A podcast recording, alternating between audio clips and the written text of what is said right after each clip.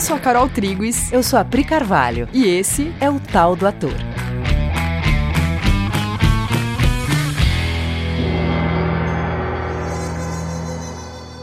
Oi, galera. Oi, gente. Tudo bem? A, a gente, gente tá falando em cima uma da outra.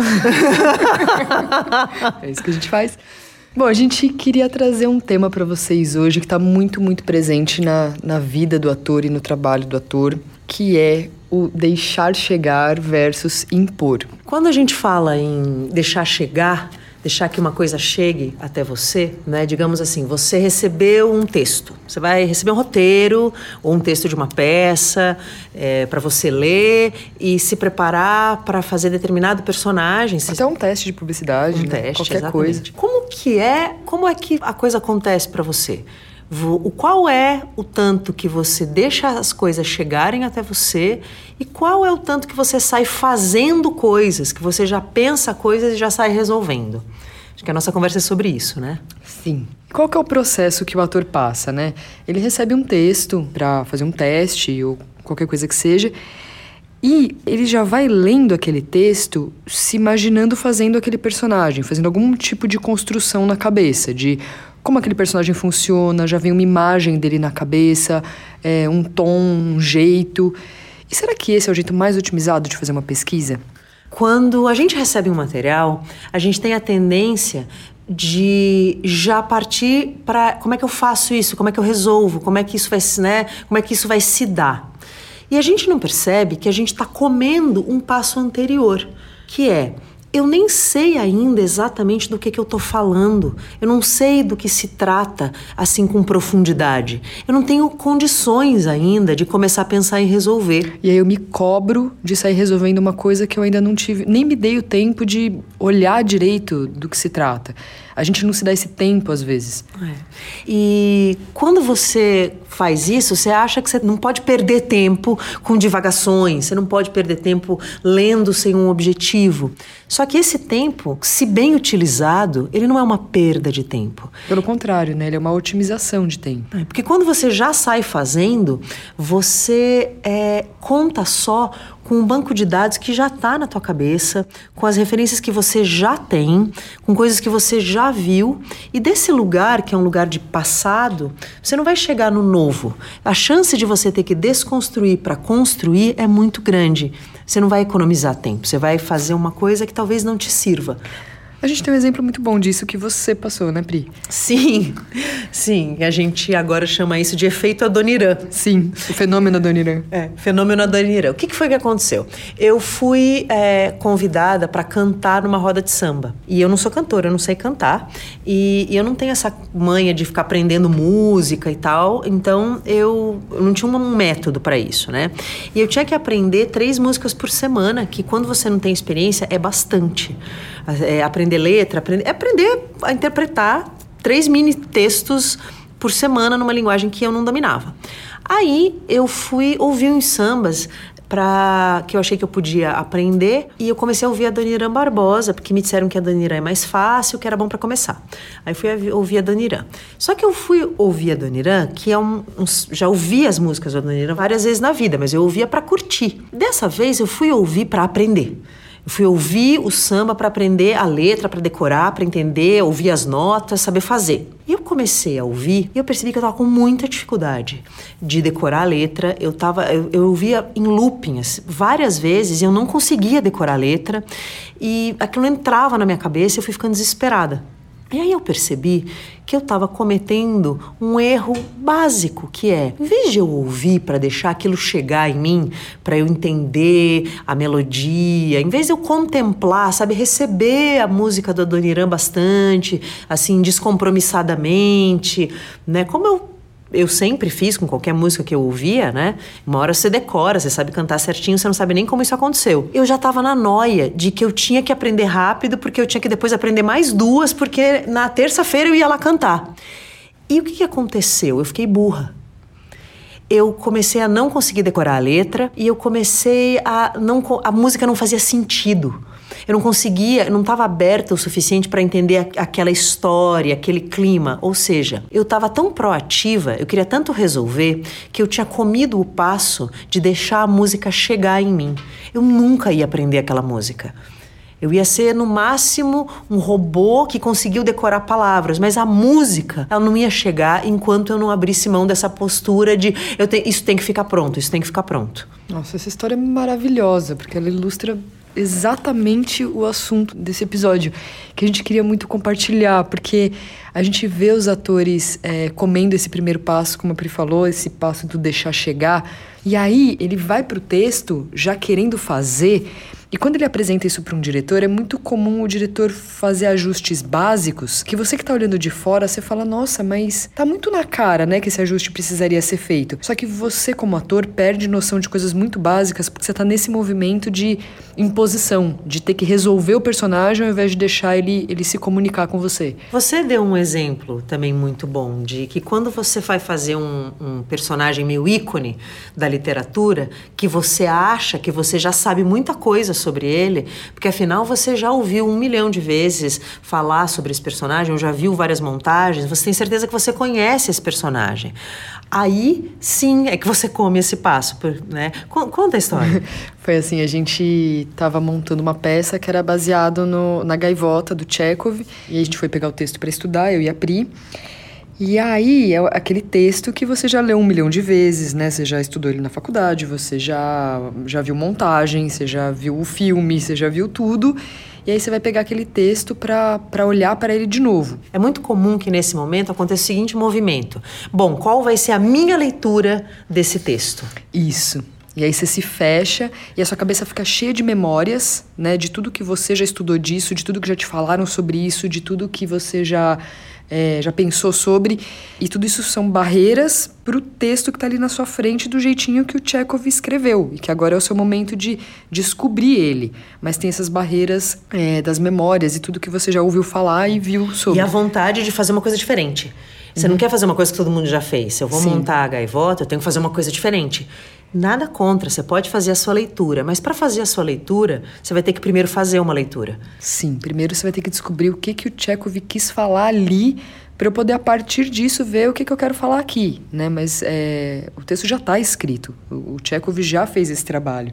Então a gente foi lá estudar, né, o texto do Chekhov, a Gaivota, e a Pri foi, foi ler e eu fui ler para depois a gente se encontrar para bater, né, para entender o que, que cada uma é, viu ali. E aí nesse dia eu fui lá para Rua Augusta, sentei numa, numa padoca, botei o texto assim e comecei a ler e ler e tal. E eu tava com mais foco na, na Nina, que é uma das personagens do, do texto.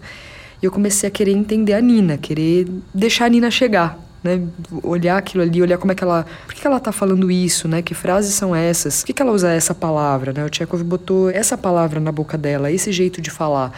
É, ela se relaciona dessa maneira com essas pessoas. Essa cena aqui ela não participou, dessa daqui ela participou e como foi e tal. Ah, começar a ler, né? Começar a ler o texto. Aí eu tô lá e de repente a Nina começa a se fazer na minha cabeça. Tô entendendo essa menina, tô começando a entender o jeito dela, tô começando a entender, né? Começa até a vir uma imagem na cabeça. Você começa a, a, a ver, né, o jeitinho que ela funciona, as expectativas que ela tem nas relações, na vida, o que, que ela tá perseguindo, quais são os objetivos dela.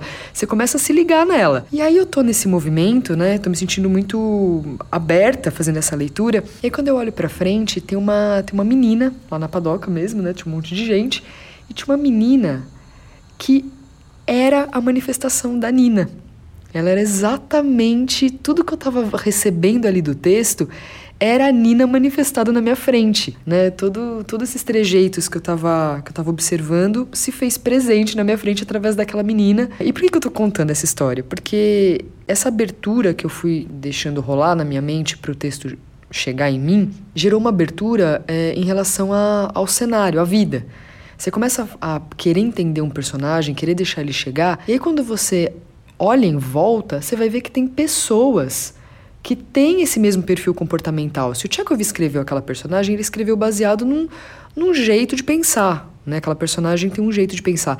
E aí você olha em volta, tem pessoas que manifestam um jeito de pensar que tem a ver com, com os personagens escritos na literatura. E aí você consegue não só fazer uma correlação de aonde esse personagem que está ali no papel se manifesta hoje, e aí você vai deixar ele pertinente, as pessoas, né, ele começa a ficar relevante, porque se ele ainda se manifesta hoje, então ele oferece diálogo com as pessoas. Ele não é um personagem descontextualizado, é, que não precisa ser compreendido, investigado, é, levado à correção de uma mentalidade que possa gerar, gerar sofrimento. É, primeiro que você, se você deixar chegar, você descobre isso. Mas a segunda coisa é que quando você está numa mentalidade que eu vou chamar aqui de utilitária, de já resolver, já resolver, você não abre espaço para que a profundidade do personagem aconteça. O personagem, ele é mais profundo do que o que você imagina quando você faz uma primeira leitura ou mesmo quando você já viu cinco vezes a peça. Você, na posição de ator, quando você começa a receber um personagem, você tem que ir gerando um nível de abertura para receber essas informações que foram te dadas pelo autor dentro de você. Sem colocar nada nessa hora só deixando ele acontecer, né? E quando você assiste um filme, quando você tá relaxado, assim, você vai no cinema ou liga a TV e começa a assistir um filme e você tá tranquilo, você não quer nada, você só quer assistir aquele filme, aquela história começa a te contar coisas, você começa a sentir coisas pelos personagens e você não sabe exatamente como aquilo se fez dentro de você.